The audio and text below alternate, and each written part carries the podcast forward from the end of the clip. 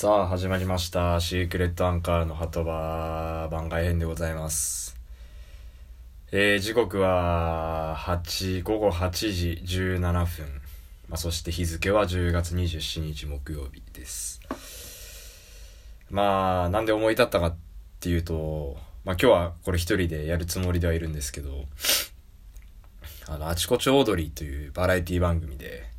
えー、今週が、オリラジのあっちゃん、中田敦彦さんが、まあ、出てる回だったんですよね。で、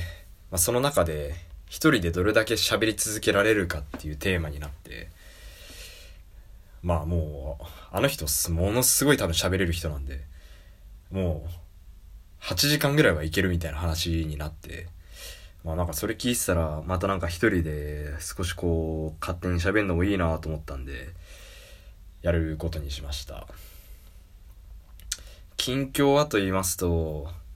まあ、あのー、職場にも復帰して、まあ徐々にまた段階踏んで勤務時間も伸び、伸ばしていって、まあ少しずつではあるんですけど、体調は、まあ回復には確実に向かってるっていう感じではあります。うん。まあでも季節的にねどうしてもやっぱこの寒くなるこの季節の変わり目はちょっと片頭痛がものすごい出て出たっていうのもあったしまああとまあどうしても寒くなってあとこのまあ自律神経がやられやられてしまうっていうのとまあ日照時間が短くなってまあ純粋にそのセロトニンが出なくなってくるっていう部分もあるんでまあ、こっからはより筋トレ、ジムにまたちょっとしっかりと通ったり、まあ、サウナでしっかり汗を流して自律神経整えたりしていけたらいいなと思ってますね。最近で言うと、あれなんですよね。えー、何回かラジオでも話に出てた、おおおじですか。の、まあ、県が一見、方がついてきたというか、まあ、まこま内に家があったんですけど、まあもうそれも売りに出すっていうことで、まあ、その、中にあった荷物等も、まあ全て今おじさんが片付けてきた状況でございまして、まああのー、服、特に服なんですけど、あのー、すごいおしゃれな人だったんでね、あの、ブランド物を多分セレクトショップとかで買って、コートとかオーダーメイドをしてたような人だったと思うんで、そういうのをまあ、実はもらうことができてですね。で、サイズも、これ、ぴったりだったんですよ。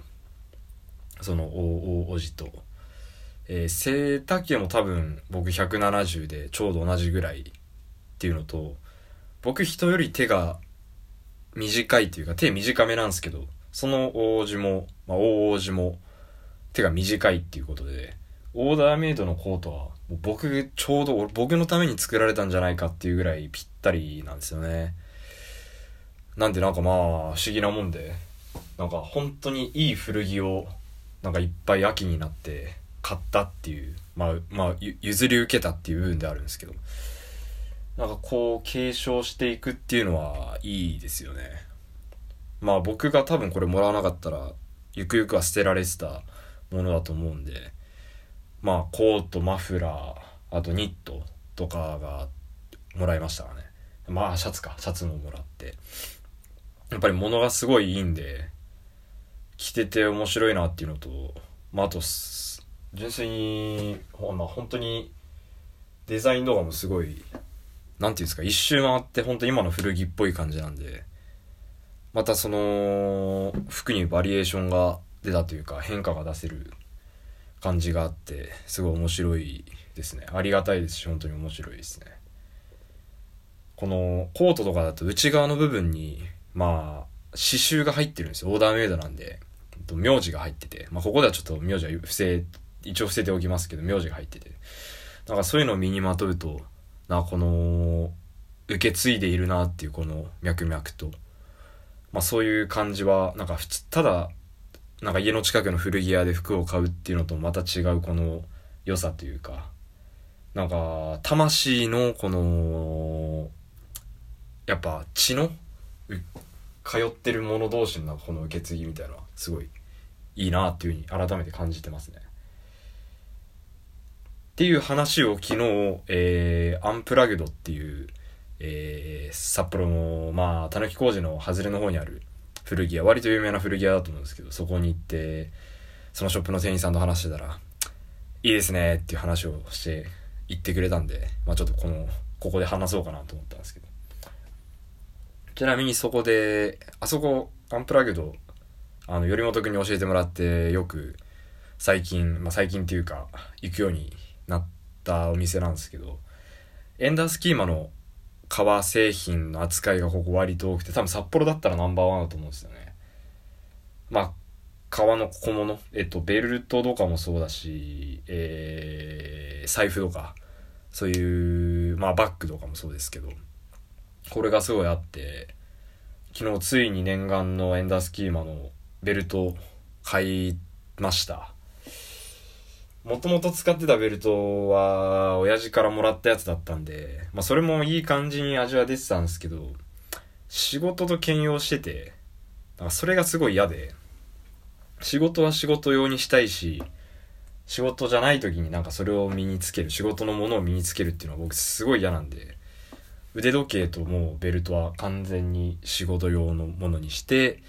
まあ新たにちょっとベルトをこの秋で買ったっていう感じですね。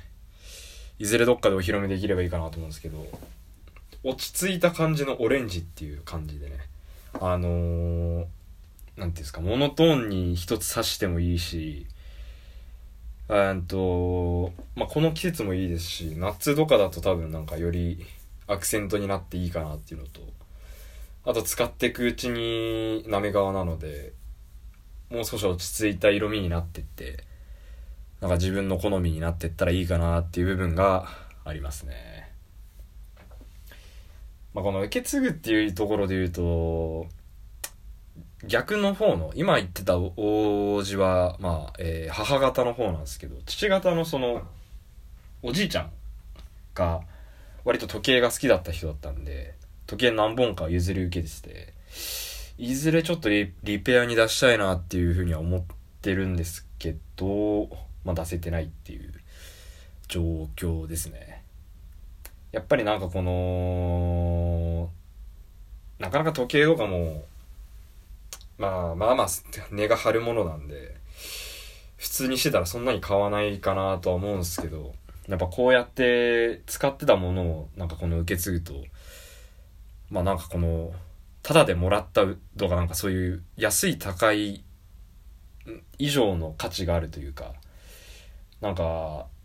このうん引き身が引き締まる感じがありますね。だからこれもちょっと年内でリペア出せたらいいかなと思うんですけどカシオのダイバーズウォッチなんで多分もう多分相当古いやつなんでこれあの正規ではきっと電池の交換とかしてくれないと思うんですよね。まあ、なんでどうにかしてちょっと電池入れて電池さえ入れれば汚れもほとんどない綺麗な状態なのでいいかなっていうふうに思っております。うーん。最近はもっぱらもう仕事終わりにやっぱりビール基本はビール飲むようになりましたね。やっぱりこの仕事終わりのビールのうまさがもうだんだんと身に染みるようになってきましたね。大学生の時とかとも全然違う感じはありますね、本当に。秋のビールっていうかなんか秋、シーズン限定のビールとかもあったりして、そういうのはコンビニで買ったりもできるんで楽しいですね。あとはワイン。ワインももうやっぱり休みの日とかに一人で、まあ、350とかですけどさすがにそれは。まあ、ちびちび飲んだりするのがやっぱ楽しく楽しいというか美味しいなっていう。やっぱ普段チーズ食べれないんですけどそういう時はやっぱりワインにはチーズ合わせていつもちょっとつまみでチータラとか食べるようになってきました。案外これは何なんだろうね。ワインがうまいからなのかもわからないですけど案外いけるかもなっていう感じ。ちょっと兆しが見えてきたというか。好き嫌いがもしかするところはなくなってきてるんじゃないかなっていう節もあります。いい傾向かなと思いますね。好き嫌いの話で言うとあのー、僕あんまり魚系の料理がまあこれ好きじゃなくて僕と長く付き合いのある方はこれは当然の知識というか僕がさ乳製品と魚介類がまたキノコが嫌いっていうのはこれはすごい有名な話で。まあこれによって、えー、お店選びも散々苦しめてきたことは本当に申し訳なく思ってるんですけれども。ただその魚に関してもちょっとこれは明るい光が差し込んできたというかそんなことがありましてですね。まああの母これは母方の方なんですけどおじいちゃん。僕の祖父が釣りが好きな人でまあもう本当にすごいずっと何十年やってるんだろうな、まあ、今82とかなんですけど、まあ、多分4 5 0年50年以上は確実にやってるっていうもう人なんですよ。で未だに現役でやってて。まあ仕掛けも全て自分で作ってもうああいう何て言うんですか本当にこのリールとかああいうのも全部自分でちゃんとこのメンテナンスとかもして自分で荷物全部持って一人で行くっていうようなまあちょっとクレイジーな人なんですよね。まあで82御年82言っても82ですからまあまあ年いってるんですけどもう休みの日日曜とかは朝6時朝4時ぐらいに起きてまあご飯食べて、えー、6時半ぐらいの、えー、バスターミナルから出てるバスに乗って石狩湾の方に、まあ、その終点が石狩湾らしいんで石狩湾まで行ってそっからその釣り場まで片道2キロとか歩いて、まあ、釣りをして釣ってまた2キロ歩いて帰ってきてバスに乗って、えー、釣った魚を一人でさばきさばいて食べるという。まあ、ここまでや全部一人で完璧にやるんですよ。でもちろん82なので携帯とかも持ってないですしなんか そんな状況でよく普通にやってんなっていう感じもあるんですけど。で荷物とかまあまあ重いんですよね釣りって思ってるよりあんな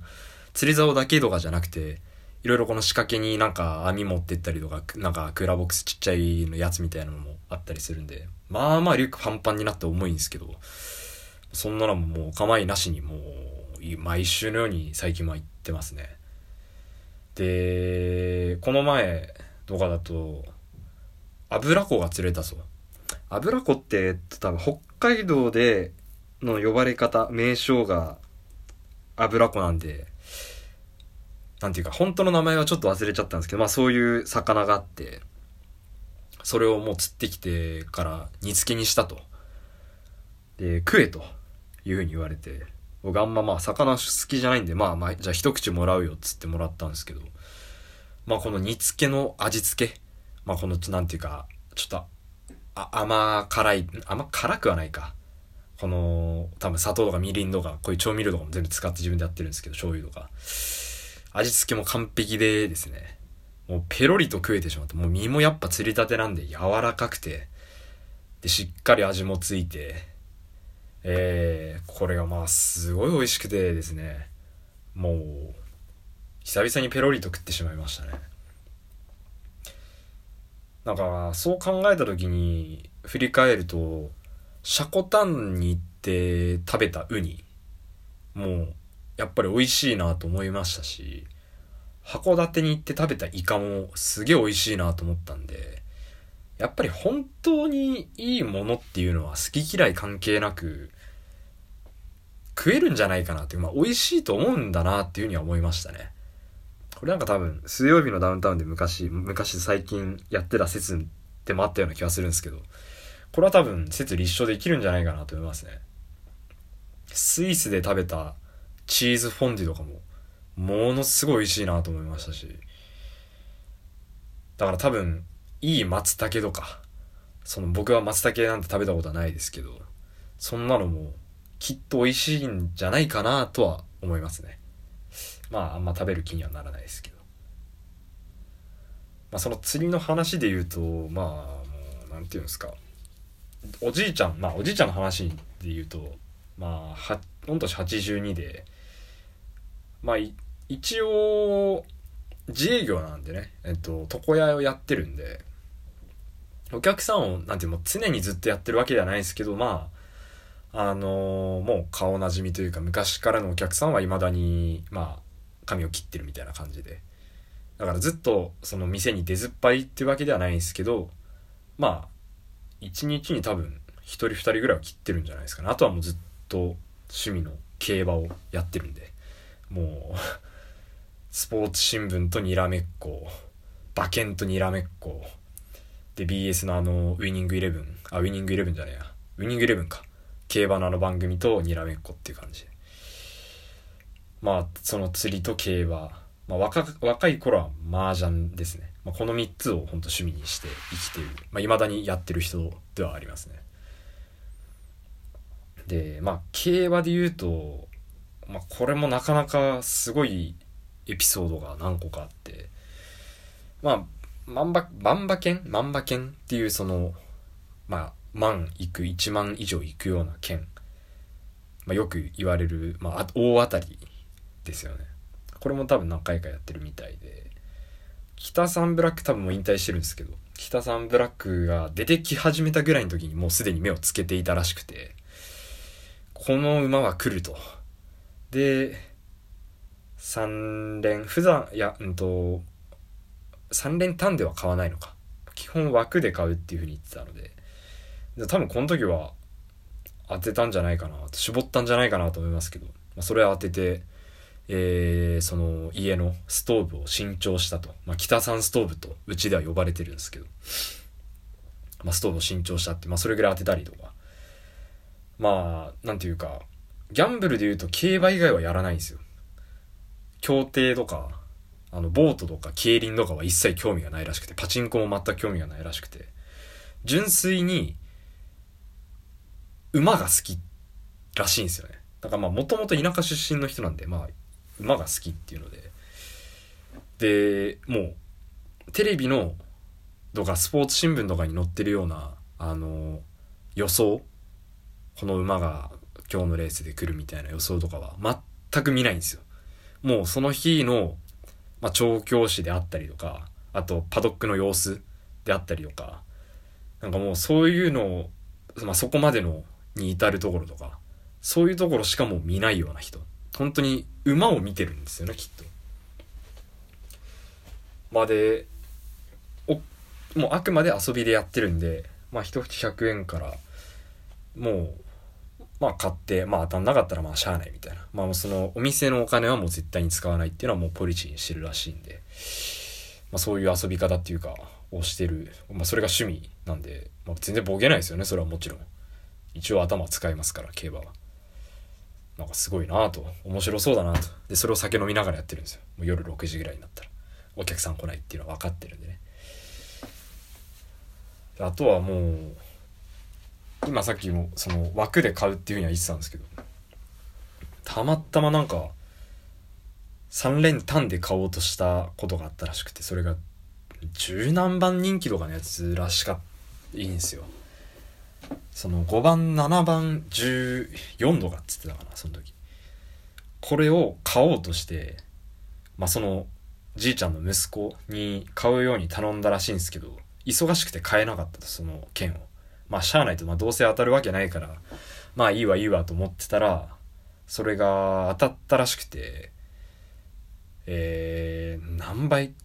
500何倍とかだったらしいんですよね配当がなので おそらく、えー、1000万以上は行ってたって言われてる。それ以来、3連単を絶対買わないようになったらしいです。それを外してから。多分相当悔しかったんでしょうね。まあでもそこで1000万とか当てられてたら、後々の人生も狂ってたかもしんないんで、僕含めてね。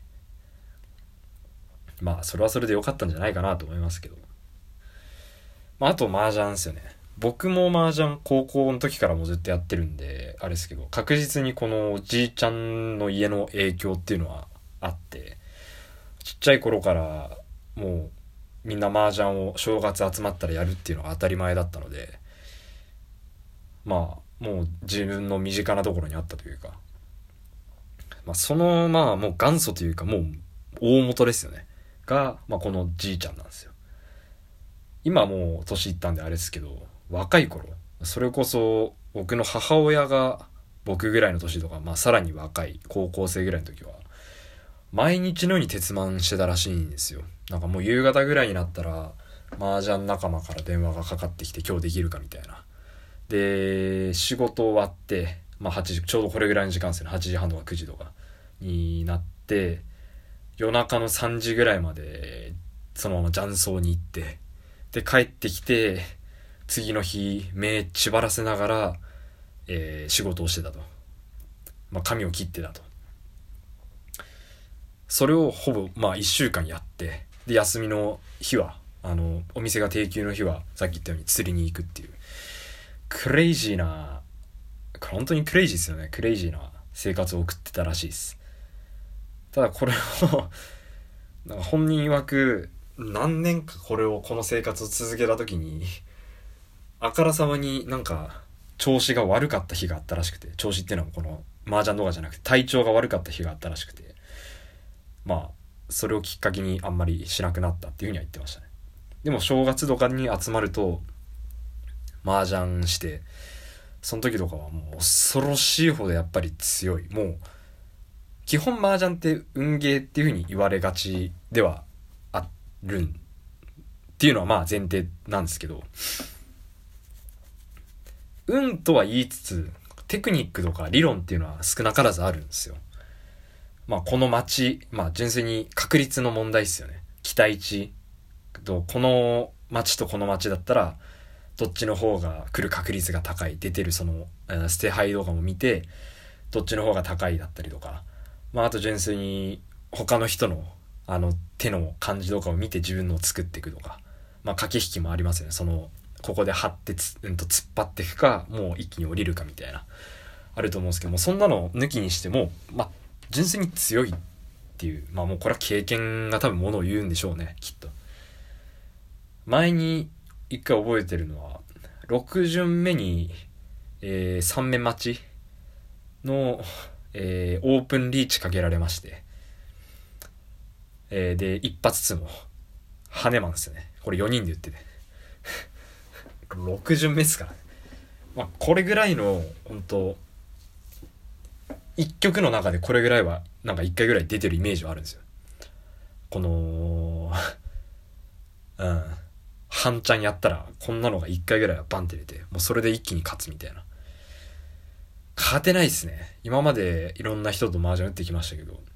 もちろんこのじいちゃんには勝ったことないですし、これから先も一切勝てる気はしないですね。今日はなんか多分これじいちゃんの話がメインになっていきそうな感じがするので、まあおそらく、シークレットアンカーのこの2人でやってる時は絶対に話さないんで、話さないから、まあここでせっかくなんで話そうかなと思います。まあ、尽きないんですよ、本当に、なんかいろいろすごすぎて。やっぱこの年になってくると、なんていうか、周りのいろんな、まあ、年いった親戚の人とか、おじいちゃんおばあちゃん亡くなったり死んで、まあ、それはもうしょうがないんですよね、どうしても。亡くなることはあるんですけど、な、そういうのを目の当たりにするたびに、改めてこのおじいちゃんはすげえなっていう風に感じさせてくれるというか、そういう存在なんですよね。まあ、体力、まあ、釣り、麻雀の部分でもまあちょっと触れてはいたんですけど、体力がまあ尋常じゃない人で、まあ、まず、へばってるのを見たことがないんですよ、この年で。で今82なんで、僕生まれたのがまあ還暦ぐらいですよ。それでももう50後半とか60ぐらい。で、まずその僕が物心ついた時から風邪ひいてるのを見たことがない。うん。だから病院通ってるみたいな話を聞いたことがない。で、唯一最近病院に行ったら、まあ、コロナだったっていう。しかもまあそれも熱がとか重症してなんか重症化して、えー、病床に入ってとかではなくてなんかちょっと痰が絡んでるからっていうだけで、あ、あと濃厚接触者が身内にいたから病院に行ってみたらまあコロナだったみたいな。もうそんなレベルなんですよ。もうでガンガンコロナ療養中も、まあ、もちろん家とかからは出てないですけど家の中で相当多分暇だったんでしょうね。酒バンバン飲んでましたし。でバカみたいに飯も食うんすよ。僕今それこそジム行って飯とかも食うように心がけてもいますけど多分それと同じぐらい食ってますね本当に。朝昼夜関係なく。前になんか母親が作ったご飯。なんかいっぱい作ったから取りにおいでみたいな感じで言われて、まあ、ちょうど仕事があったんで、まあ、仕事終わりに行こうかなと思って行ったらじいちゃんにほぼ食われてて、まあ、亡くなってたみたいなこともあったぐらいで、まあ、あったら食べるっていう、まあ、自分で作るし、みたいな人ですね。で、カップ麺とかインスタント系のものをまあ食べないんですよ。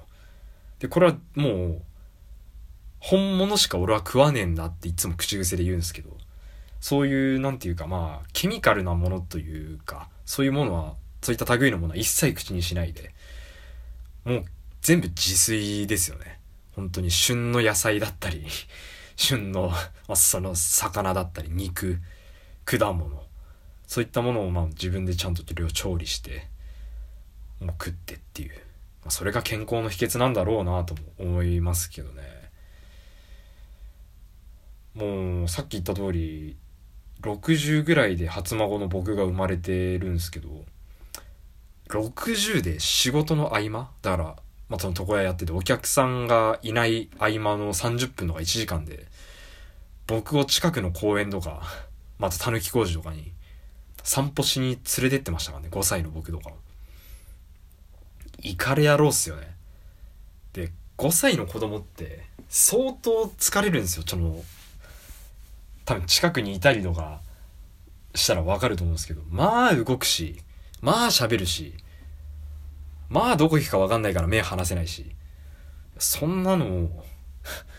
合間に散歩して相手してくれてたっていう。まあこれもちょっといかれてますよね。まああとは、まあメンタルがバカみたいに強いっていう、まあこれもまあ体力ともちょっと表裏一体なんですけど、まあ3、4年前にもう奥さんに先立たれてるんですよ。で、これもいきなりとまあ僕からしたらばあちゃんでなんですけど、まあ、くも膜下で自宅で倒れて、まあ、そっから ICU 入ってくも膜下自体はまあ何とか一目取り留めたんですけど、まあ、そっからちょっと肺炎こじらせちゃってまあ ICU から抜けれずにそのまんま病院で亡くなったっていう感じだったんですけどまあ大体ねこれもよく言われることではあると思うんですけどその奥さんに先立たれると一気にその旦那さんってガクッとくるというか、もう長く持たないみたいなことってよく言われると思うんですけど、まあ、全くその毛がいい意味でないっていうか まあ基本的にもう全部、あの生活に関することは自分で全部できるんで、まあそこの心配も一切ないし、自分で全部やってるから。で、やってたから今までも。なんか、強い人だなと思いながら。で、くも膜下で自宅のキッチンで倒れたらしいんですけど、もう、最初の処置、初期初期段階のその、うんと、なんていうんですか、意識を確認したりとか、なんかそういう体制を整、あの、ちゃんと整えてあげて、軌道確保したりみたいな。なかなかそういうのって、習いはするけどできないじゃないですか。そういう、いざそういう場になったらパニックになるだろうし、ずっとやってる人じゃない限りできないかなと思うんですけど、あの、救急隊員の人曰く完璧だったらしいです、これも。な、な、なんだこの人とちょっと思いますよね、本当にね。よく自分の奥さんが倒れて、焦らずに完璧な処置ができるなと。逆にちょっと怖いなと思うんですけど。まあもう話せばキリがないですよね、本当に。まあ、あとは最近だと、謎理論がやっぱりあって、まあそういう床屋をやってるその仕事柄、まあ、お客さんのマッサージをしたりっていうのもあるらしいんですけど、まあ、コロナ禍になって、まあ、どうしてもその外に出なくなったりとかっていう風になって。肩の筋肉がみんな弱ってきていると前おじいちゃんに言われましてシラフの状態で言われまして、まあ、その肩をお客さんの肩をマッサージしてるとなんかこの筋肉じゃなくてなんかもう水みたいにふにゃふにゃなんだと。これはやっぱりこういうご時世で体をみんな動かしてないからなんだ。外に出てないからなんだ。っていうふうに言い始めまして。で、こっからがよくわからないですけど、なんと鳥、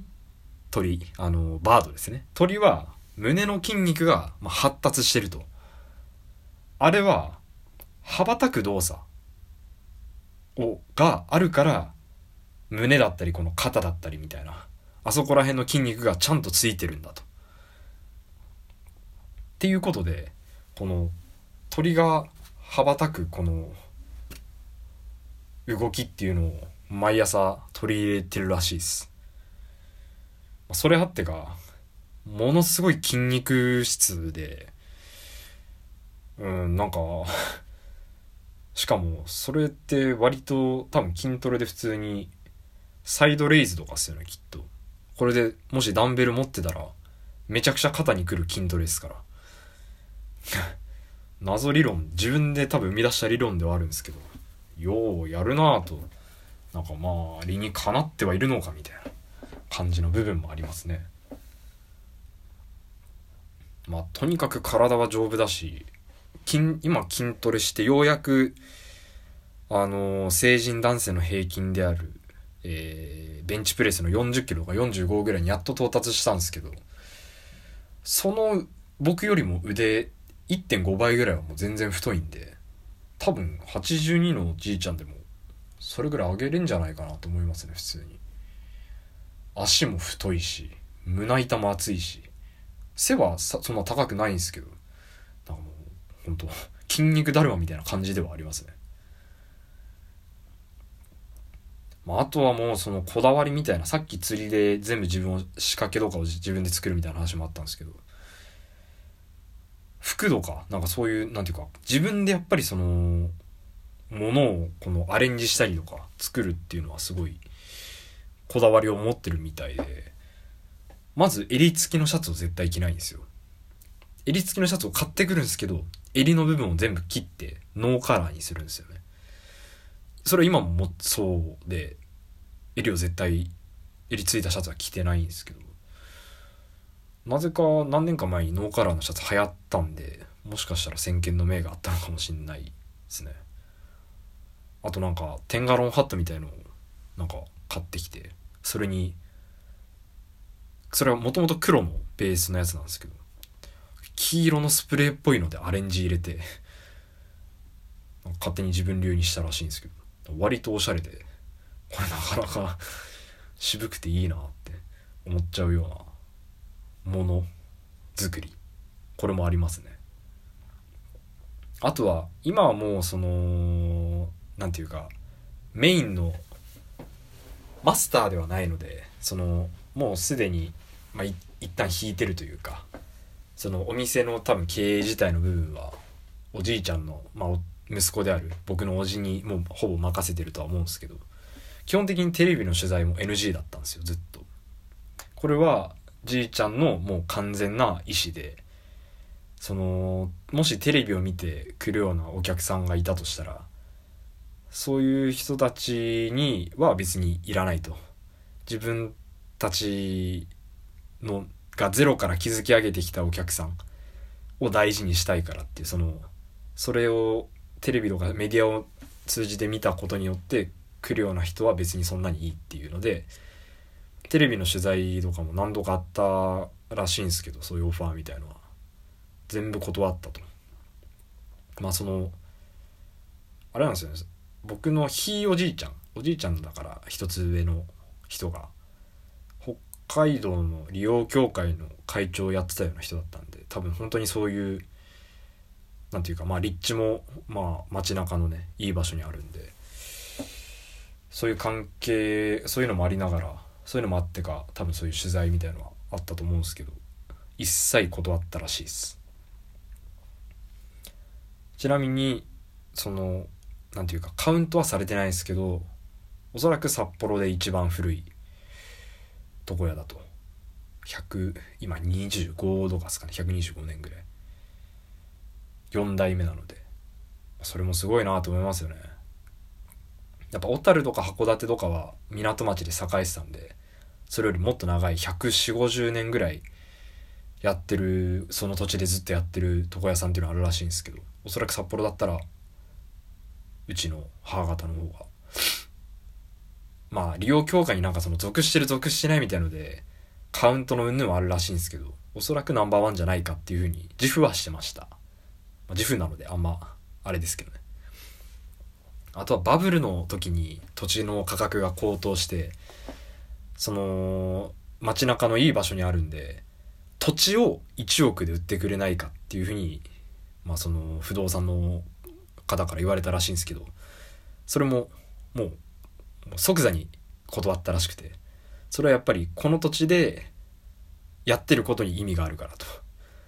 もうここを離れてしまったら別に今やってるお客さんがとも離れてしまうしっていう部分でお金云々ではやってないっていうこの男気を見せて断ったらしいですね、まあ、結果振り返ればやっぱり、まあ、バブルは崩壊しますしやっぱりずっとやってるって意味でも正解だったんじゃないかなと思いますね。あとはうんとこれもおじいちゃんの武勇伝というかよく聞く話なんですけど、まあ、初山別村っていう、えー、ルモイの近くですね。オロロンラインこの北上してって羽幌とかルモイとかあそこら辺にある村出身で、まあ、そこから出てきた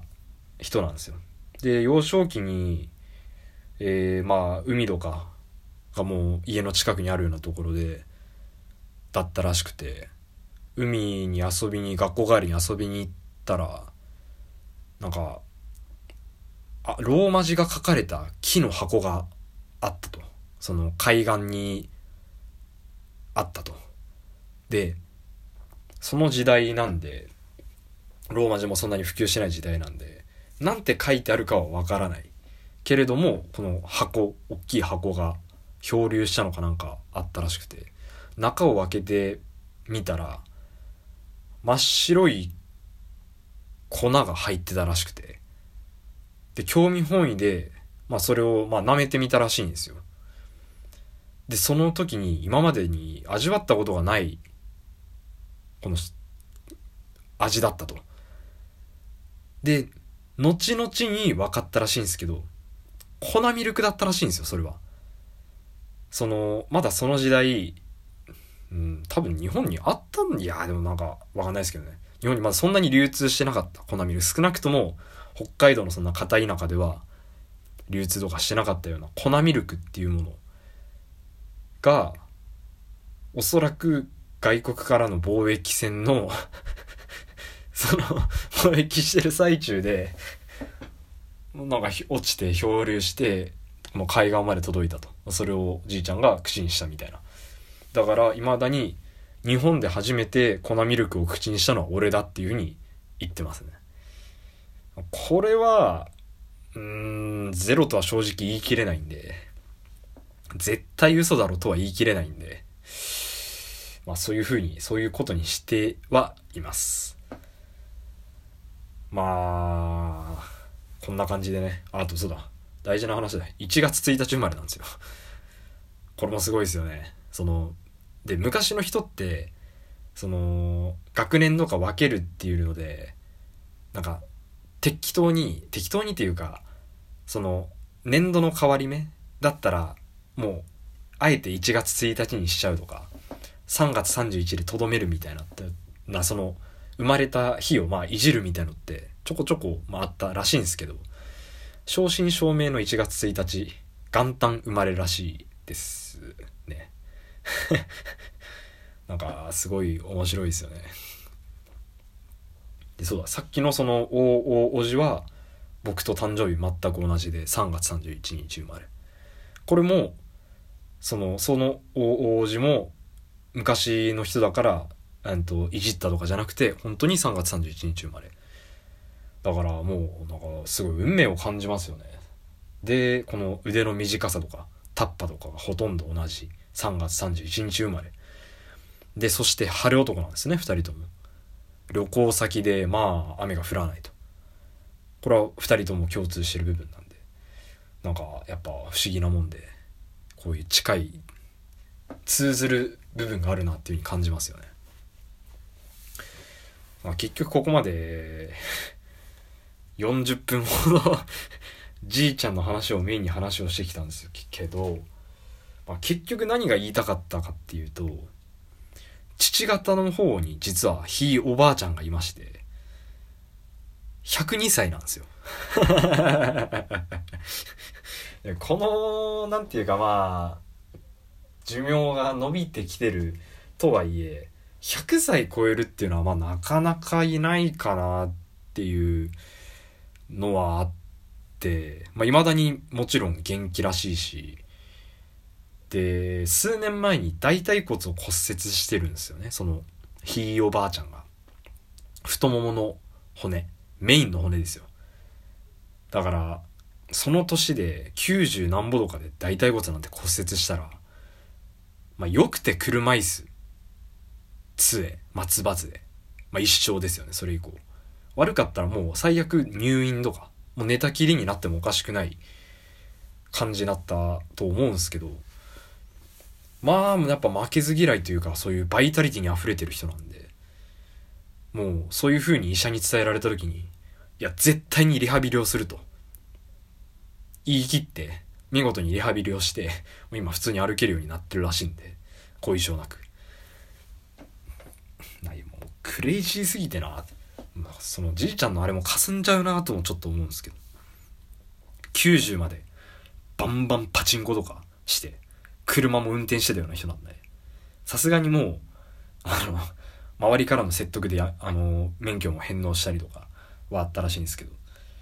どもう畑自分で耕してとか そういうことをガンガンやってた人らしいんで最近会えてないんですけどね。この前おばあちゃんち行ったらまあ元気にしてると。たまに電話がかかってくるっていうふうに言ってたんで。全然ちゃんと話もできる状態なんだなと思います。まあなんていうかすごいなって思いますよ。やっぱり。なんかまあ特にじいちゃんですけどね。やっぱあれを見てると本当にこれが人生の極致なんじゃないかなと思って。なんかもうよく食べてよく眠りよく遊ぶ適度に仕事をする。これは本当人としてあるべき姿なんじゃないかなと本来。自分でちゃんとしたものを食べて自分の好きなことをして楽しく生きる。かなんかやっぱじいちゃんを見てるとそれをすごい感じさせられるし学ぶことっていうのはすごい多いですよね。だから本当定期的に家は今の家からすごい近いんで、まあ、週23ぐらいで行って暇してるじいちゃんと 適当に喋ったりとかしたりするようにもしますしね。本当にある意味憧れの存在でもあるしなんかもう憧れでもありつつもうちょっとかなわんなっていう人存在でもありますね。いやちなみにえー、本の近況報告で言うとまあ、矢香から借りてた「夏への扉」を読み終わりまして、えー、今あのブレードランナーの原作の「アンドロイドは電気羊の夢を見るか」っていう本を読んでるのと、まあ、これも多分いずれまたあと何ヶ月かしたらあの前みたいにパート2として読んだ本としてあげようとは思うんですけど。新たにじいちゃんちからあ違うばあちゃんちか。さっき言ったその父方のばあちゃんちから有島田京の小さきものへえ？入れでずる悩み？売れでずる悩み？ちょっとわかんないですね。っていう本と若きウェルテルの悩み？これゲーテの本ですけどこれをちょっと借りてきたんで借りてきたっていうかまあもらってきたんでまあゆくゆくちょっとじっくり読んでいきたいですね。あとは前も言いましたけど川端康成の「雪国」ちょうどこれからの季節ですからまあ合わせて読んでいきたいなと思います。45分経ったんで終わります。あたして。